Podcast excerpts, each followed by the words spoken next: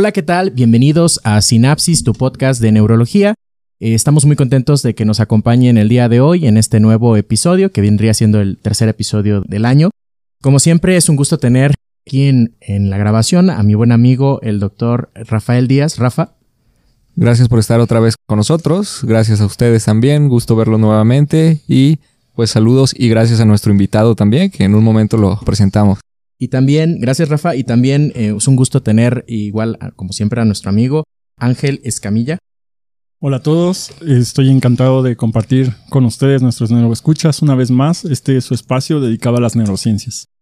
Gracias Ángel y como dice Rafa, estamos muy muy contentos de tener al invitado del día de hoy que pues hasta además decir que además es nuestro maestro de neurología, le tenemos muchísimo aprecio y pues consideramos que es uno de los grandes neurólogos de nuestro país. Está con nosotros el doctor José Flores Rivera. Doctor, qué gusto tenerlo con nosotros el día de hoy. Me gustaría que si pudiera presentarse para que nuestros neuroescuchas lo conozcan más. Claro que sí, muchas gracias Ángel, Eduardo, Rafa, muchas gracias por la invitación, gracias por sus comentarios, de verdad es que más que todo soy su amigo y, es así es como deben de, así nos debemos de ver, de verdad es que el rol jerárquico es importante, es necesario, pero al final de cuentas estamos en el mismo barco. Muchas gracias por la invitación, de verdad ya me sentía un poquito excluido por ustedes, pero... No, para nada. Hasta sentí que fue cuando dije que le iba al Cruz Azul, que, por eso ya no lo... Ya no me querían invitar, dije, bueno, digo que al América o algo así, pero, ah, pero no, muchas gracias. No, gracias, Muchas gracias. Muchas gracias. Bueno, les platico, yo ya me dedico a la neurología, hice medicina interna en un principio, eh, en siglo XXI, después me fui a hacer neurología al instituto, después tuve la oportunidad de salir para conocer otros rumbos y otras formas de pensamiento. Me encanta la esclerosis múltiple, eh, ha sido tema de estudio desde que estaba en la preparatoria por cuestiones familiares. La neuromielitis óptica es una entidad que, que siempre me ha gustado Después empezamos a conocer la parte de encefalomielitis agudas diseminadas, empezamos a ver lesiones de pseudotumorales, eh, se empezaron a hacer biopsias en el hospital, empezamos a entender la histopatología de todas estas enfermedades y de ahí surge un interés por el fenómeno inflamatorio e inmunomediado que se enlaza cuando estaba yo en siglo XXI con uno de mis profesores, el doctor Armando Isibasi, tuve la oportunidad de ir a Nueva York al Feinstein Institute y conocer a uno de los protagonistas del homúnculo inflamatorio, el doctor Kevin Tracy. Por ahí podrán ver algunos de sus artículos sobre el homúnculo inflamatorio. Y empezamos a hacer varias cosas con gente en el hospital y entender esta inflamación y cómo se comporta a través de diferentes receptores en los macrófagos, la vía de comunicación a través del nervio vago. En aquella época estaba el doctor Vanegas, Mario Alonso, y empezamos a conocer cómo funcionaba con los estimuladores eh, vagales, ¿no? Para epilepsia. Entonces, de ahí surge todo mi interés por la neuroinflamación. Vaya, se los platico a, a bote pronto. Y por qué creo que la epidemiología en nuestro país estaba siendo menospreciada en su momento. A principios de siglo viene un boom, viene un cambio, ustedes les ha tocado vivirlo viene un, conocimiento muy grande sobre la neuroinflamación, sobre la inflamación en general, y de ahí surge todo esto. Le voy al Cruz Azul, por cierto, es una cuestión ya más personal. Todo bien, Entonces, todo bien, entonces me gusta el tequila, el vino tinto, ¿no? Disfruto mucho eh, a mis hijos, eh, me encanta estar con ellos, me encanta estar con pacientes, me gusta mucho el proceso de aprendizaje y la difusión de la ciencia. Ese soy yo básicamente. Ay, me gusta la Fórmula 1 también. Excelente. Pues, pues, pues, muchas gracias, doctor. Y, Eso soy yo. Y recordar que pues también el doctor, como habíamos mencionado, es, es mentor de nosotros en el Instituto Nacional de Neurología y Neurocirugía Manuel Velasco Suárez de la Ciudad de México, que es también el sitio donde se produce y damos emisión a este programa eh, Sinapsis. Y pues muchas gracias, doctor. La realidad es que nosotros decidimos hablar, que hablemos entre todos el día de hoy de un tema que teniendo neuromielitis óptica sobre la mesa, teniendo esclerosis múltiple sobre la mesa, teniendo ADEM sobre la mesa, eh, hablar en ocasiones de neuritis óptica que parece ser como que la punta de un iceberg mucho más complejo, en ocasiones puede que pase de lado, a veces tendemos a considerarla como un fenómeno añadido cuando tiene toda una fisiopatología inherente al proceso, y en especial porque tenemos gusto de que el doctor Flores recientemente, junto con el equipo del doctor, si mal no recuerdo, es Petzold. Petzold. Recientemente, Axel, Petzold, recientemente publicaron un artículo en una revista de muy alto impacto, en la revista de Lancet, sobre justamente neuritis óptica y creo que a diferencia de lo que se había hecho hasta el momento, sí cambió de alguna manera el paradigma o la forma en la que nosotros concebimos, abordamos, clasificamos o damos diagnóstico de esta entidad. Y pues, ¿quién mejor que el doctor para, pues, para platicar este tema, ¿no? Entonces, eh, me gustaría que habláramos un poco inicialmente sobre algunas características epidemiológicas sobre esto, obviamente enfocadas principalmente en nuestro país. Claro, doctor, sabemos que pues de los principales autores de neuroinflamación en general aquí en el país, pues es usted. Entonces, citando uno de sus artículos, pues hemos visto que en el 2008 más o menos fue que salió este artículo. Se vieron eh, pacientes desde el 99 hasta el 2005 aproximadamente. Y pues se identificó que era una situación similar a la proporción de pacientes afectados eh, a nivel mundial. Eh, sabemos que la asociación de neuritis óptica con otras enfermedades como esclerosis múltiple es una presentación a veces inicial de la esclerosis múltiple, por ejemplo, hasta un 15 a 20% de los pacientes debutan así y pacientes que presentan neuritis óptica, aproximadamente un 50% de ellos va a presentar esclerosis múltiple. Sabemos que la población mundial pues afecta más a mujeres este tipo de, de enfermedad y que afecta sobre todo a mujeres pues en edad joven, entre 20 y 40 años. Entonces, eh, de ahí la importancia también de enfocar el estudio a la enfermedad de la neuritis óptica. Eh, ¿Qué nos podría decir usted, doctor Flores, eh, en cuanto a algo más puntual sobre la epidemiología en nuestro país, algo más que hayan visto ustedes? Sí, muchas gracias Ángel por la introducción. Es que, digo, interesante la lectura del artículo les platico rápidamente que fue una iniciativa. Yo al doctor Petson lo conocí en Montreal en un ECTRIMS cuando estaba en su noche de bodas. Eh, era, no, no piensen mal, o sea, al final de cuentas, desde el punto de vista de anécdota, habíamos tenido comunicación por mail, coincidimos en el ECTRIMS y en un mensaje de mail, ah, pues aquí ando, lo veo en el lobby del hotel y estaba en su despedida de soltero porque se iba a casar. Resulta que habla un español excelente, Axel, un tipo súper, súper interesante, súper inteligente. Y ahí platicamos de una entidad que habíamos estado leyendo, en, les hablo en, mi caso particular, el instituto, porque veíamos pacientes que tenían neuritis, neuritis, neuritis, neuritis, varias neuritis ópticas y desde el segundo episodio les decíamos que era esclerosis múltiple. Y hay un, autor que se apellida Kid que publicó sobre neuritis óptica recurrente idiopática. Y ese fue nuestro tema de, apertura de, conversación ahí en Montreal. Y me dice, ¿sabes qué?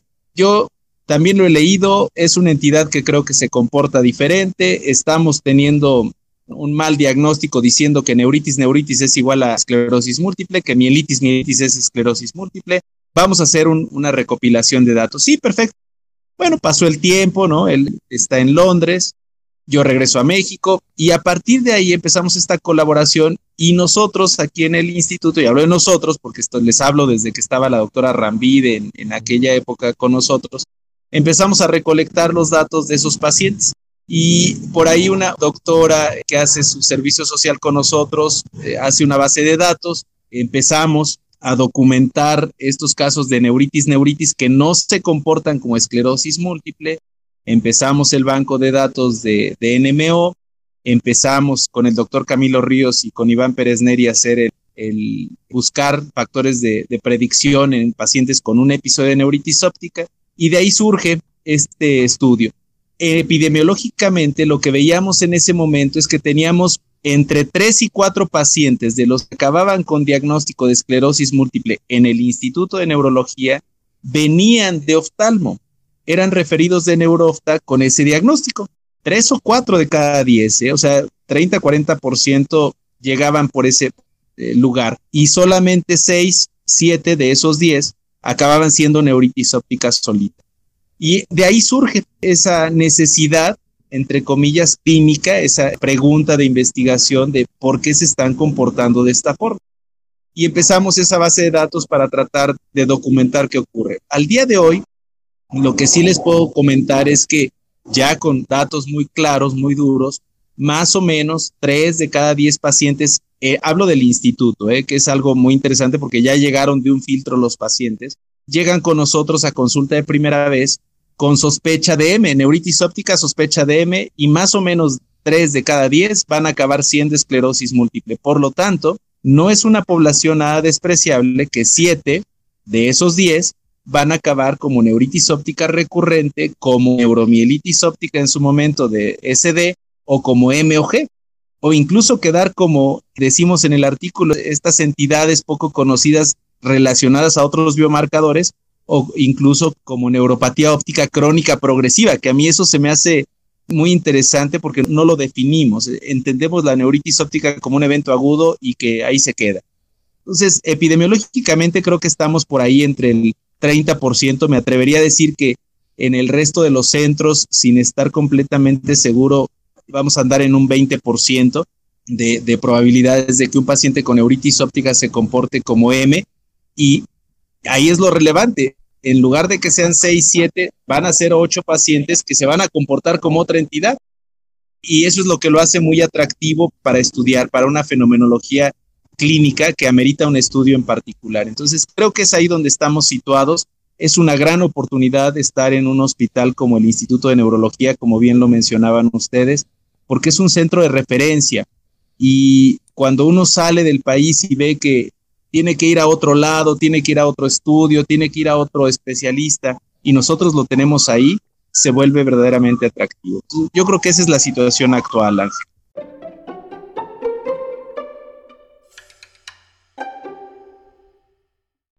Y bueno, hablando de esta enfermedad, que ya vimos la importancia de la epidemiología, porque pues si bien esta enfermedad sucede predominantemente en personas jóvenes, pues son personas que están en la edad productiva, ¿no? En edad de laborar, de, de generar, digamos, su estabilidad económica. Entonces, pues muchas veces esta discapacidad que puede producir, pues ocasiona muchas alteraciones más allá de lo que la propia enfermedad eh, pudiera generar, ¿no? Entonces, hablando de neuritis óptica, podemos decir que esta patología se puede determinar dentro de eh, las neuropatías ópticas, ¿no? Entonces, la neuritis óptica, como su nombre lo dice, nos estamos refiriendo a un proceso inflamatorio, ya sea cual sea su desencadenante, lo vamos a desglosar un poco más, en el cual el afectado, pues es la misma enfermedad, lleva el nombre, el nervio óptico, ¿no? Entonces, este proceso inflamatorio, por lo general, causa fenómenos de desmielinización en el nervio mencionado.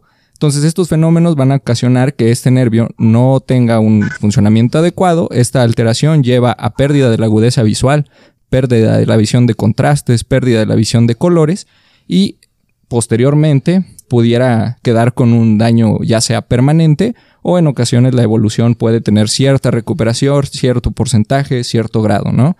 Entonces, este proceso patológico, como bien lo aclara también el artículo del que hemos estado hablando, puede tener una fase aguda menor a 7 días, una fase subaguda que va aproximadamente una semana hasta 3 meses y una fase crónica más allá de 3 meses. Entonces la importancia de esto es que mientras nosotros actuemos más rápido y ofrezcamos un tratamiento para poder cambiar el curso de esta enfermedad de una manera más temprana, tenemos más posibilidades de recuperar función de la visión en nuestro paciente y de evitar secuelas permanentes a largo plazo, ¿no?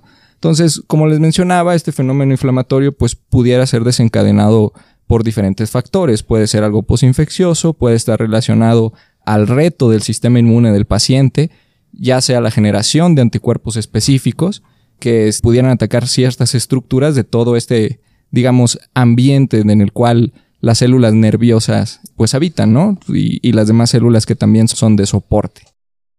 Así es, Rafa. Creo que lo principal el paciente que va a llegar, como bien tú dices, ¿no? O sea, paciente que tiene un cuadro único, un cuadro monofásico de neuritis óptica, va a tener esta pérdida visual, agudeza visual, probablemente manifieste más alteración de visión cromática antes incluso que presentar disminución de esa agudeza visual.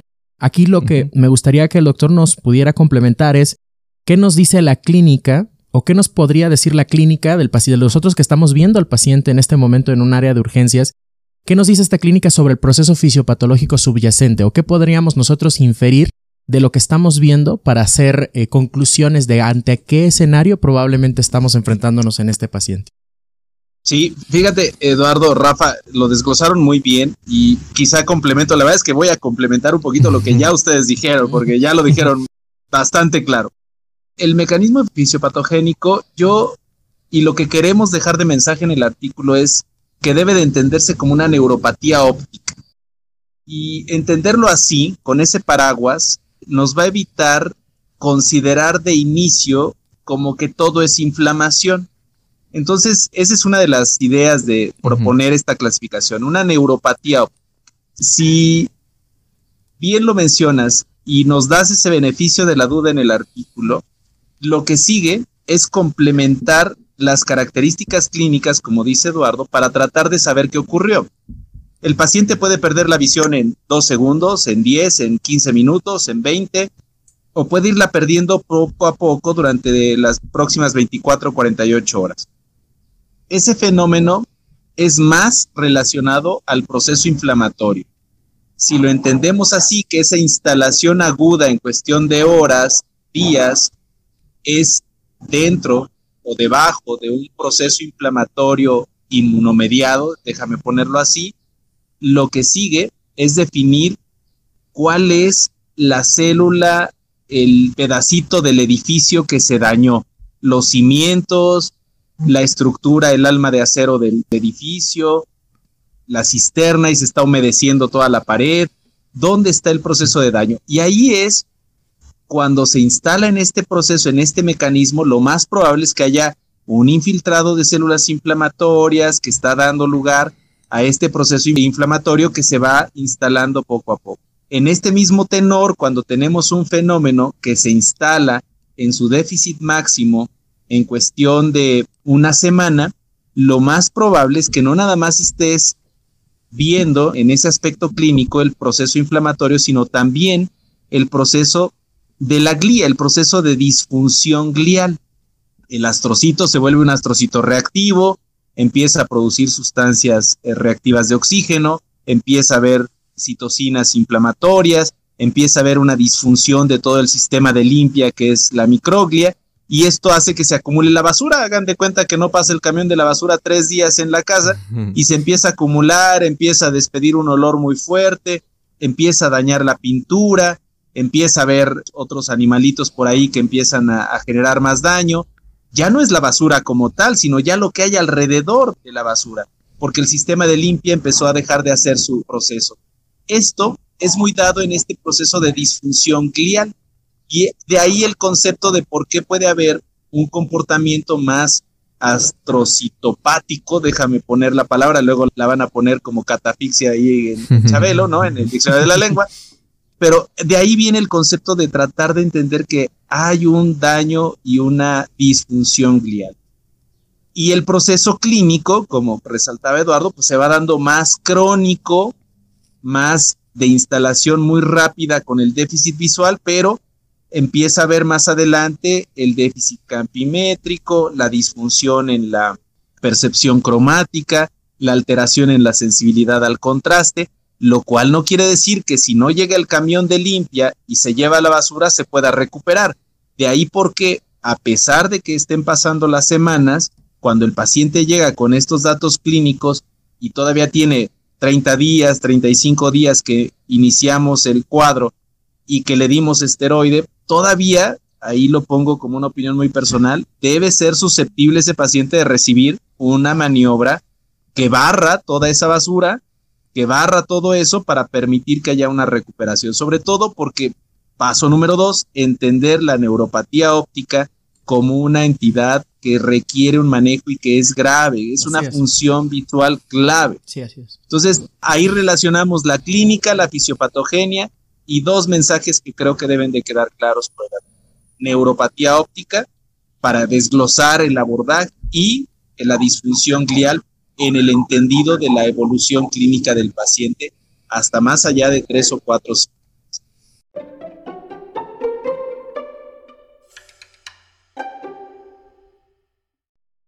Pues sí, la verdad es que creo que lo que está diciendo el doctor es bastante irrelevante. Creo que es algo que después de hacer la residencia de neurología te queda totalmente claro. La neuritis óptica es una entidad grave que compromete una función vital importantísima en un paciente que típicamente va a ser joven y que más requiere esta función en su momento. Pero la realidad es que cuando trasladamos esto a el escenario normal que nos enfrentamos en urgencias nunca es tan sencillo, Doc. La verdad es que podemos decir aquí, pero en realidad es todo un reto en ocasiones. A veces el escenario clínico del paciente no traduce inmediatamente una sospecha de inmunidad, o por lo menos no traduce inmediatamente una sospecha de un contexto inmunomediado y pues empiezan a haber dudas, ¿no? El paciente a lo mejor la pérdida visual fue extremadamente súbita, fue muy severa, puede no haber tenido dolor en ningún momento, puede haber tenido algún consumo de alguna sustancia tóxica y bueno, eso lo hace más complicado. Me gustaría, doctor, porque en este nuevo artículo que evidentemente estamos tratando de que todos puedan leerlo, la verdad es que vale muchísimo la pena, ¿Por qué la necesidad de reformular estos criterios diagnósticos? O sea, entiendo yo bien que en ocasiones esto se hace también para facilitar un poco el lenguaje entre los investigadores, no tanto a veces aplicado en un contexto de utilización clínica, pero me parece sumamente innovador porque nosotros, en términos francos, es paciente que llega con pérdida visual monocular, que tiene reflejo pupilar aferente relativo, que es mujer, ¿no? Y bueno, ya te está diciendo que probablemente hay una neuropatía óptica y muy probablemente incluso decir que es una neuritis. Digo, todavía no hay elementos para decir en ese momento que es neuritis. Pero bueno, ¿cuál es el principal motivo de reformular estos criterios y en qué escenarios podríamos confundirnos cuando abordamos a estos pacientes? Sí, bien lo mencionas, Eduardo. Yo creo que ahorita que platicábamos un poquito fuera del aire y los escuchaba, el neurólogo, déjame hacer una reflexión de 30 segundos de neurología. Cuando uno termina neurología, las competencias que adquirimos son con la intención de poder discriminar el 80%, si tú quieres, de las patologías neurológicas que van a necesitar una intervención. El 90%, pues. Pero para eso están las altas especialidades y creo que eso ha sido una solución a una necesidad mundial de empezar a entender mucho mejor los movimientos anormales, los fenómenos inflamatorios, la afectación muscular, para poder llevar a otro nivel ese proceso diagnóstico. Entonces, si nosotros aceptáramos que la neuritis óptica es 100% inflamatoria, siempre es igual a esclerosis múltiple, estaríamos dentro de ese rango del 70-80% de la competencia que adquirimos. Aquí es donde viene la perla. Aquí es donde, ahora sí, la intención de jerarquizar y de poner estos nuevos criterios o de proponerlos es tratar de darle un lugar, un compartimento al neurooftalmólogo, al neurólogo general, para poder identificar y tratar, ¿no? Como bien lo dijiste, es un cuadro agudo, necesito una maniobra, ya lo resolví, ya alcancé mi nivel. Pero si no se resuelve porque pasaron siete días y el paciente sigue avanzando, porque se tomó el otro ojo, porque ahora el paciente además tiene la caída del párpado del ojo derecho, porque ahora se agregó un proceso de alteración en el lenguaje, ya debo de sospechar otra cosa porque aparte se puso encefalópata, a pesar de mi maniobra inicial, cae dentro de ese segundo cajón, de ese segundo proceso de abordaje, donde ya tendría que tomar lugar el neurólogo con una competencia diferente para decir, ah, caray, y tiene también lesiones de sustancia blanca y la corteza se ve brillosa en la difusión. Ya es otra competencia. Ya ustedes adquirieron ese plus de salieron de ese 80% y ustedes ya están dentro de ese otro 10% de los neurólogos que dice, ah, cuidado, puede ser una hembra más neuritis óptica. Oh, entonces, ¿qué puede ser lo que está ocurriendo? Necesita otra maniobra. ¿Qué maniobra, doctor? No, ya ustedes están dentro de ese 10% que pueden decir, necesita inmunos, necesita plasma y necesita un abordaje diferente porque necesita otros biomarcadores. Después de eso, si a pesar de ese proceso el paciente se le agrega otra manifestación clínica con otro dato de afectación a otro órgano o sistema, o el paciente no responde y se va perdiendo más visión, entonces, ah, caray, vamos al tercer cajón de abordaje y de jerarquía para que el alto especialista, ahora sí ese otro 10% de neurólogos que ya adquirió otra competencia, ya pueda definir que requiere una OCT, que requiere a lo mejor una muestra de, de humor vítreo, que requiere además el estudio de PET con FDG, que ya empieza a solicitar otra serie de herramientas para poder llegar a una conclusión diagnóstica. En forma paralela, este 90% de neurólogos que adquirieron esta competencia empieza a tomar la decisión de tratamiento y empieza a pensar en otras posibilidades. Yo me atrevo a decir, sin temor a equivocarme, que las escuelas de neurología, como el hospital donde nos formamos todos, eh, los que estamos ahorita aquí, nos permite ir adquiriendo ese expertise. Y también es una responsabilidad, porque me lo, decías hace un momento, los que escuchan estos podcasts, es una responsabilidad del propio hospital y de ustedes como médicos ya formados aquí o como los residentes que van en primero, segundo, tercero, tratar de el médico que viene a rotar con nosotros, cambiarle ese escenario y decir, ok, ok, sí existe, o sea, con esta rotación a lo mejor puedes el 80% cubrirlo como cualquier otro neurólogo, no pasa nada. Pero mira, dijo Ángel, ¿no? Hay algo más atrás de la cortina, ¿no? Hay un Stranger Things, hay otro mundo alterno, ¿no? Hay un metaverso en, la neuritis óptica. Si quieres entrar a ese metaverso, hay que darle otro, pujoncito. Yo creo que ese es parte del mensaje. Eh, más allá la necesidad de tener estos criterios, es quitar de la mente general el decir es típico, atípico, todo es inflamatorio, todo es esclerosis múltiple o NMO o ahora MOG. Quitar esa venda de los ojos y darle al lector un instrumento en el cual pueda ir jerarquizando, conociendo sus limitaciones, porque a veces somos muy aventurados y digo, no, yo lo sé todo y yo voy a dar tratamiento para todo, ¿no? También tenemos nuestras limitaciones, a eso hay que aceptarlo, y poder fomentar, ese es el otro mensaje de esta formulación de criterios, una colaboración, un abordaje multidisciplinario del paciente con neuritis óptica. No dejarlos todo en responsabilidad del neurólogo, no dejarlo todo en, responsabilidad del neurooftalmólogo, sino hacer este abordaje multidisciplinario. Como ven en, el diagrama, no nada más es el neurólogo que dijo, no, ahora el que me interprete la OCT, ahora el que me pueda pedir el, y me pueda realizar el autoanticuerpo que necesito, el que me pueda resolver la necesidad de una terapia diferente como la plasmaféresis, voy a ponerlo por decir algo, pero si necesito algún otro anticuerpo monoclonal dirigido contra el complemento o contra el receptor de interleuquina 6, o sea, tener esas competencias. Yo creo que también el artículo trata de que, de que el lector sea lo suficientemente humilde al leerlo para poder aceptar una limitación y poder solicitar el apoyo del otro médico especialista que requiere el abordaje del paciente. Entonces, quitar de la venda el, solamente es un proceso inflamatorio. Vuelvo al comentario que quizá ese es el ese 10% que, de neurólogo que requiere esa visión. Aceptar humildemente que no lo cubrimos todo, que necesitamos un abordaje multidisciplinario y que podemos en forma organizada ir escalonando el abordaje diagnóstico de estos pacientes. Conforme más avanzamos, más necesitamos del que está junto a nosotros. Y eso, eso al final de cuentas es la humildad que trata también de que el lector acepte cuando lee el artículo. Básicamente es eso. Perfecto. Y bueno, siguiendo con la línea del artículo y sobre estos criterios, están muy claros cuando dicen el paciente en el que nosotros vamos a sospechar este diagnóstico, por lo menos que lo podemos asegurar. Los voy a leer tal cual, porque creo que es importante que se queden en la memoria te pide tres criterios, ¿no? El primero, que el paciente tenga una pérdida visual, una disminución de la agudeza visual que sea monocular, subaguda y que esté asociada con dolor que empeora con los movimientos oculares, que presente además reducción del contraste o de la visión de color y que tenga este fenómeno de reflejo pupilar aferente relativo. Los otros dos criterios, el B y C, eh, lo hacen un poco más complejo, ¿no? El paciente si no tiene dolor, debe de cumplir todos los demás criterios. Y si es binocular, tiene que cumplir todos los criterios A y B, ¿no?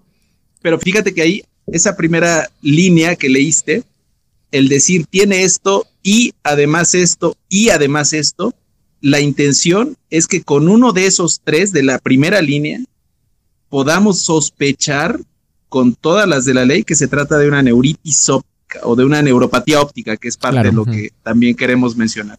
Okay. Si tiene el segundo punto, si tiene el tercer punto, si no sé explorar muy bien un DPA, está bien, no pasa nada, pero ya con uno de estos tres, ya puedo sospechar y dar una maniobra de tratamiento. Ese es el primer escenario.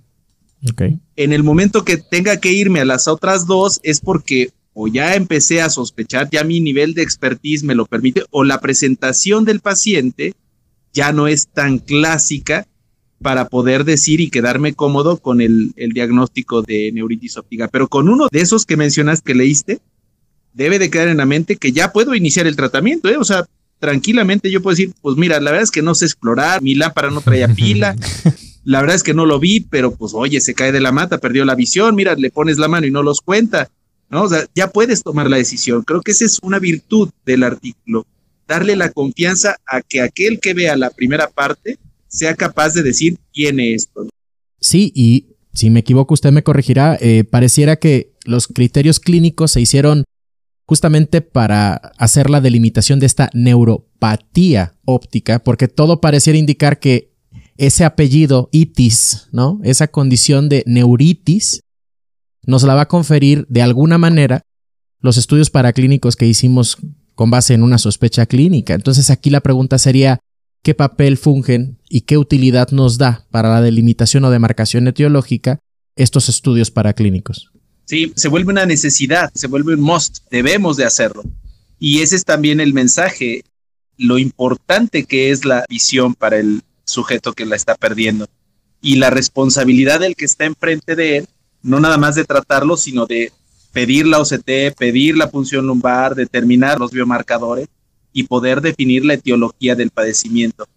En forma paralela, también esa es la idea, eh, ustedes lo vivieron, no se trata de, de, resolverle al paciente en 24 horas porque si no mañana me regaña porque no supe que tenía, ¿no?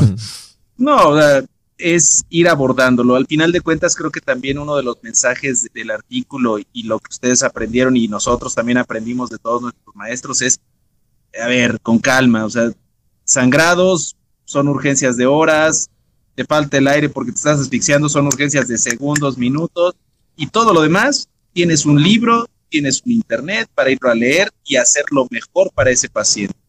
Yo creo que eso también es importante resaltar. Es parte del artículo también el, el dejar este mensaje.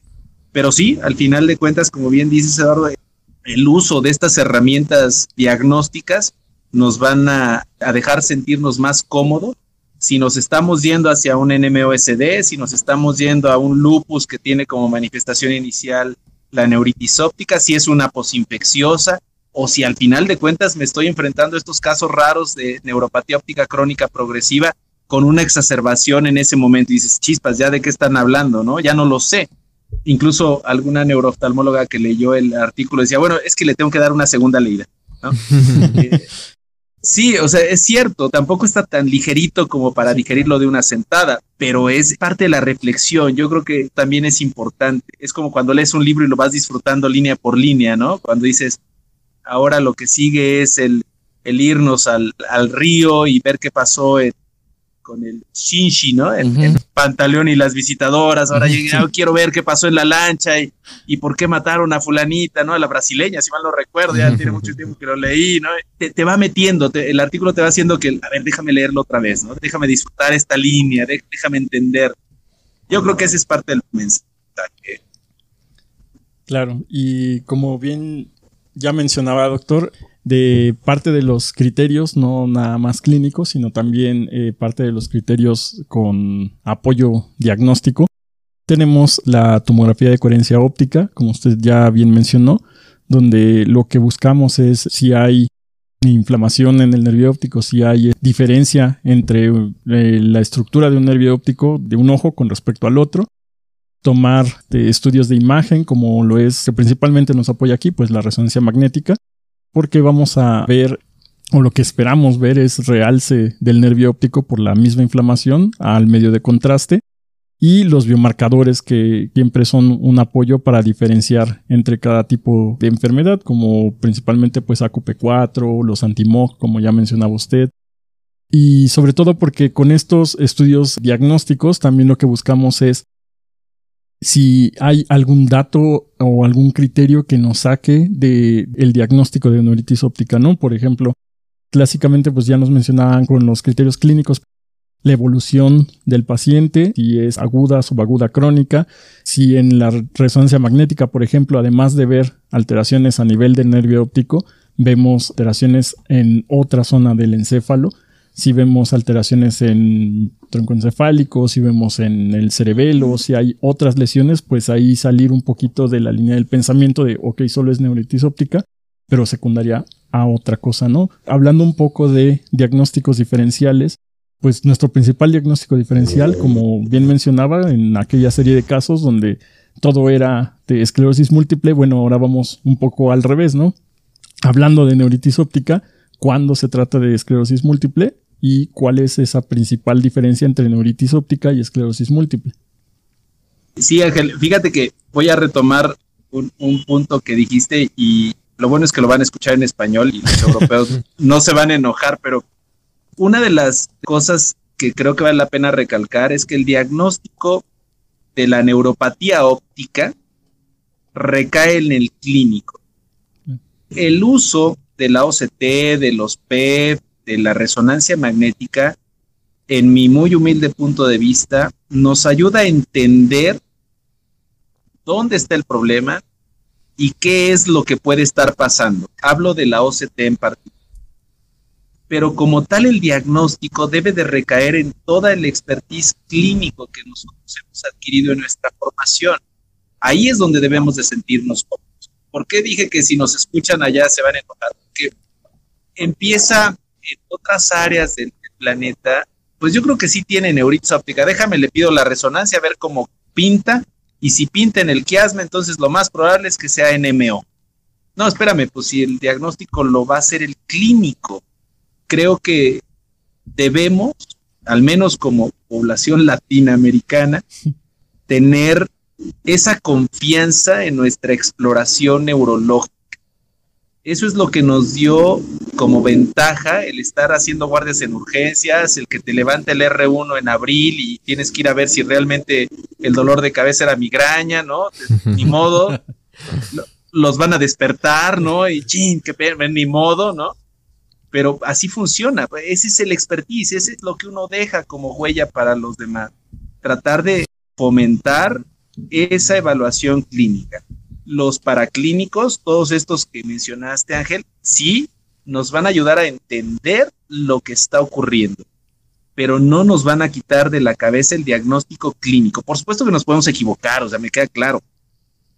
Pero para eso está el estar viendo y viendo y viendo y viendo y viendo pacientes. Entonces, esa escuela no la tenemos que perder.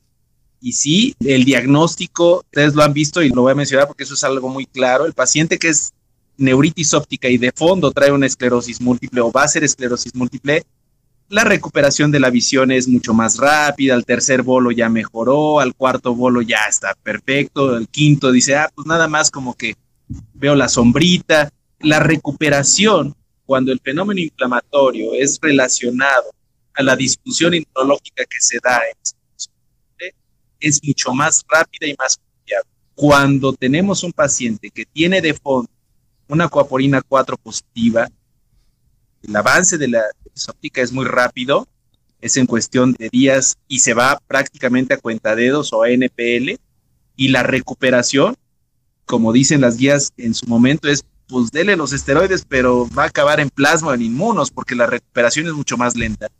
Y cuando es por disfunción glial, como en las crónicas progresivas, en ese momento la recuperación después de un mes a pesar de que diste esteroides, a pesar de que diste inmunoglobulinas, a pesar de que diste plasmafresis, la recuperación es mucho más lenta. Estos 30, 40 segundos que les platiqué este fenómeno, nunca necesitamos la resonancia, no pedimos la OCT, no pedimos unos potenciales resultados visuales, no pedimos una función lumbar, simplemente la evolución clínica nos permitió definir a qué se parece más ese paciente. Y obviamente la decisión de tratamiento ya la tomamos de inicio. Por lo tanto, hago la analogía. Si llega un paciente que les dijo que tuvo diarrea hace una semana, no tuvo fiebre, pero le empezó a faltar fuerza, se le empezó a adormecer la pierna, luego la mano, y ahora viene porque ya se le cayó la cabeza, y ustedes lo exploran y pues no tiene reflejo. A ver, espérate, déjame pedirle la electrofisiología, déjame le hago una punción lumbar y luego veo si le doy tratamiento. pues no, ¿verdad? O sea, inmediatamente toma la decisión de darle tratamiento. Entonces yo creo que esas perlitas diagnósticas, al menos para hacer una diferenciación rápida y tomar decisiones terapéuticas, es lo que debemos de mantener en la mente siempre como neurólogos de ese 80-85% que todos salimos, todos nos formamos para tomar una decisión.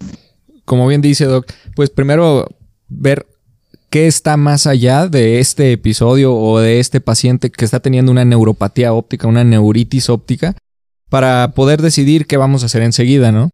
Y pues bueno, como lo hemos revisado en la diferente literatura y en este artículo no es la excepción, ante el episodio de nuestro paciente, ya cuando lo diagnosticamos, vamos a iniciar el tratamiento por lo general cuando ya estamos viendo o clasificando a nuestro paciente con un proceso inflamatorio con los esteroides, ¿no? Va a ser nuestro principal fármaco que vamos a poder utilizar primero y sobre todo dando énfasis en la metilprednisolona, ¿no? Entonces, la metilprednisolona, que es el principal medicamento que vamos a utilizar, sabemos que lo damos en forma de pulsos o bolos, como le llamamos. Se lo vamos a utilizar por varios días, ¿no? Generalmente cinco días, pero hay pacientes en los que probablemente lo van a requerir un poco más.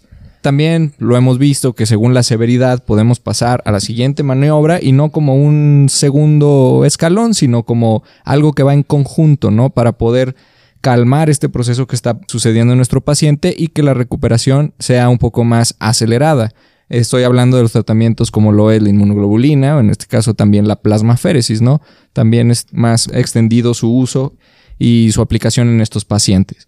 Además, tenemos que ver o clasificar a nuestros pacientes de cuál va a tener, tratando de predecirlo, una recaída, ¿no? Porque eso también va a, llevarnos a tomar la decisión de qué pacientes vamos a tratar. Y eso bien se menciona en el artículo. Un paciente en el cual realiza el tratamiento con esteroides, disminuimos eh, gradualmente las dosis y tiene una recaída, pues definitivamente vamos a tener que utilizar un tratamiento inmunomodulador, ¿no?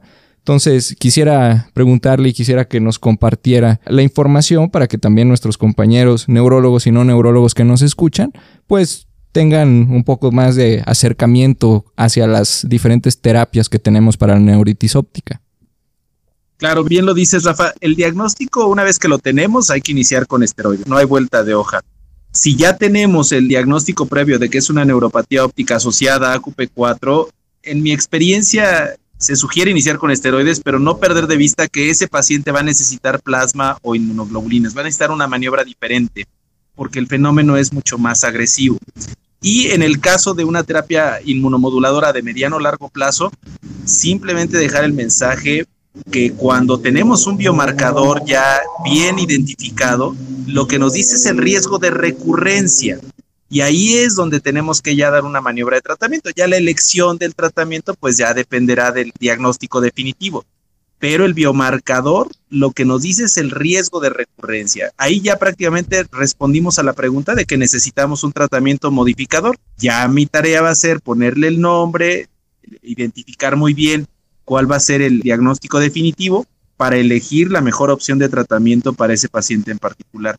Ahora que vamos a tener en, MOG, ahorita decía un fellow que tuvimos hace algunos años, pero pues eso para qué si de todas maneras acaba en rituximab, ¿no?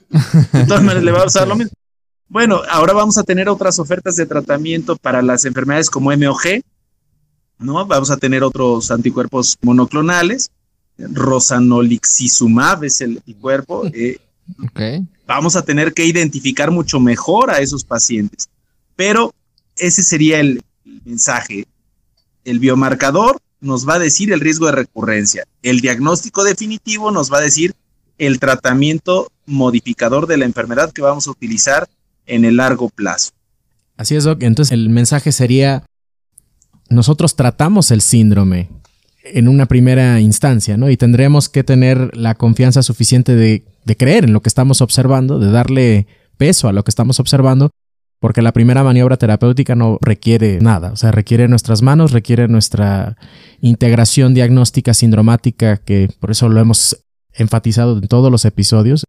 Neurología se rige hasta nuestro momento por eh, la integración sindromática que tiene el paciente y esto es una urgencia, se tiene que tratar. O sea, primero disparas y después investigas. Investigas, en este caso en particular. Pero bien lo dijo Doc y la verdad es que pues es verdad, ¿no? El apellido de la enfermedad es lo que nos va a dar este pronóstico. Yo tendría dos preguntas aquí. Una sería, ¿qué tanto tiempo tengo que esperar hasta que emerja otro modelo de enfermedad definida en el paciente para llamarlo como tal, llamarlo tal vez como una NMO, llamarlo tal vez como una esclerosis múltiple? Porque el paciente probablemente su mayor miedo va a ser en qué momento esto va a virar a otra cosa, en qué momento esto se va a transformar en otra cosa. Y la otra sería, ¿cuál es el panorama general de pronóstico para esta enfermedad? Yo sé que va a depender mucho del apellido, va a depender mucho del diagnóstico definitivo, pero ¿qué hay que esperar con estos pacientes? Sí, bien lo mencionas, Eduardo. Yo creo que haría yo dos diferencias. El pronóstico de la neuritis óptica o de la neuropatía óptica, mira cómo acaba uno, ¿no? La inercia.